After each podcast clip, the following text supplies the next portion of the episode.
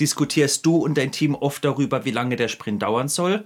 Bist du dir selbst nicht sicher, was die optimale Sprintlänge ist? In diesem Video erfährst du, wie du für dich die optimale Iterationslänge bestimmst und welche Fehler du unbedingt vermeiden sollst. Moin Moin, das ist Sebastians Projekte, Teams und Menschen und wenn du mehr über Empowerment erfahren willst und wie du mit Befähigen mehr erreichen kannst, dann abonniere diesen Kanal, um nichts zu verpassen. Per Definition ist ein Sprint ein Zeitraum, innerhalb dessen ein sinnvolles und auslieferbares Produktinkrement fertiggestellt wird.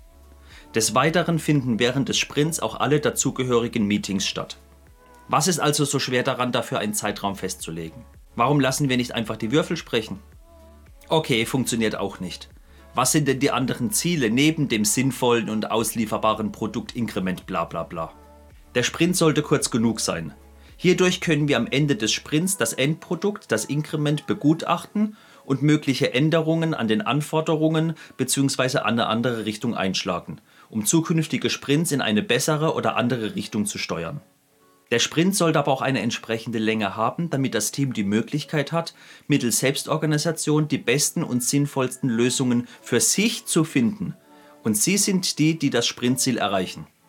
Wenn der Sprint nur einen Tag lang ist, gibt es keine Selbstorganisation. Das ist einfach Micromanagement. Punkt.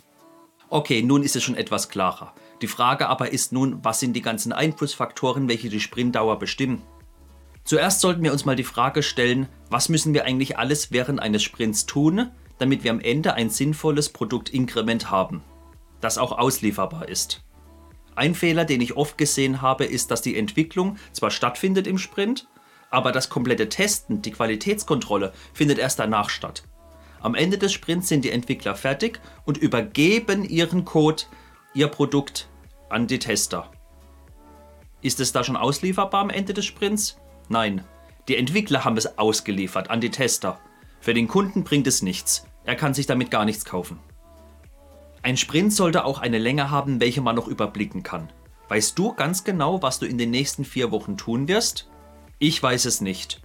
Und je länger es ist, desto ungenauer wird es, desto mehr können wir uns verschätzen. Und diese Ungenauigkeiten und Verschätzungen summieren sich auf.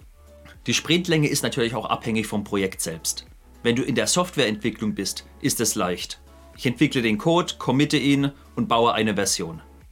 Wenn du aber in der Materialherstellung oder Verarbeitung bist oder aber auf Lieferwege angewiesen bist, die Lieferung von China nach Deutschland dauert eine Woche dann hast du es nur bestellt, bekommen und fertig.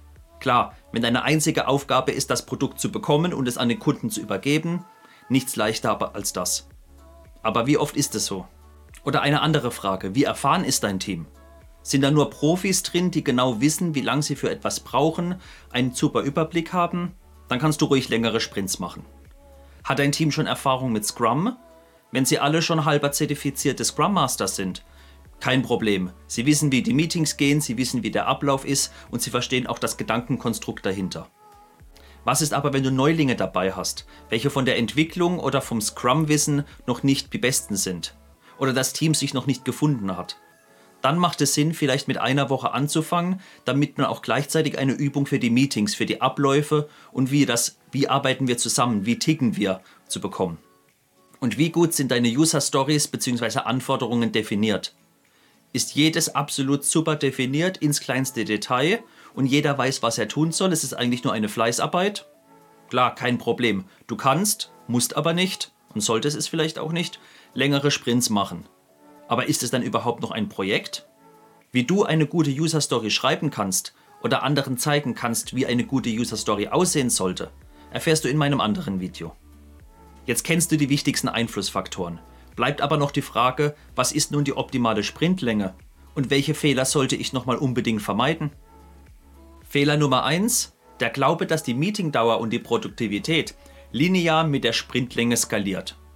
Wenn ein Meeting bei einem 2-Wochen-Sprint 90 Minuten dauert, dauert es ja logischerweise bei einem 1-Wochen-Sprint 45 Minuten und bei einem 3-Wochen-Sprint 135 Minuten. Ist doch logisch, oder? Glaub mir, das funktioniert nicht. Jedes Meeting, ihr habt ein Warm-up, es gibt Diskussionen. Es ist nichts linear. Und die Produktivität ist genauso nicht linear. Fehler Nummer zwei: Ändere nicht dauernd die Sprintlänge. Zum einen verlierst du die Messbarkeit zwischen den Sprints, aber vor allem, das Team hat keine Chance, eine Übung zu bekommen. Ein Gefühl dafür, was sind zwei Wochen? Was bekomme ich in zwei Wochen erledigt? Fehler Nummer drei, der größte von allen. Wenn am Ende des Sprints nicht alles fertig ist, ist das kein Zeichen dafür, dass der Sprint zu kurz ist. Das ist nur ein Symptom. Die Ursache liegt vielleicht in der Qualität eurer User Stories. Vielleicht habt ihr auch einfach noch keine Übung dafür. Vielleicht habt ihr euch auch einfach verschätzt im Meeting. Oder vielleicht war auch einfach nur das halbe Team krank während des Sprints. Und bezüglich der optimalen Sprintlänge. Mein Tipp, fangt mit ein Wochen Sprints an. Macht das für zwei, drei Monate. Wenn ihr seht, es funktioniert und ihr könntet eigentlich lieber mehr machen, geht auf zwei Wochen Sprints. Zwei Wochen Sprints haben sich für mich als Bestes herausgestellt. Drei Wochen werden schon wieder arg lang. Wenn ich überlege aus einer Retrospektive, was habe ich vor zweieinhalb Wochen gemacht? Kein Plan mehr.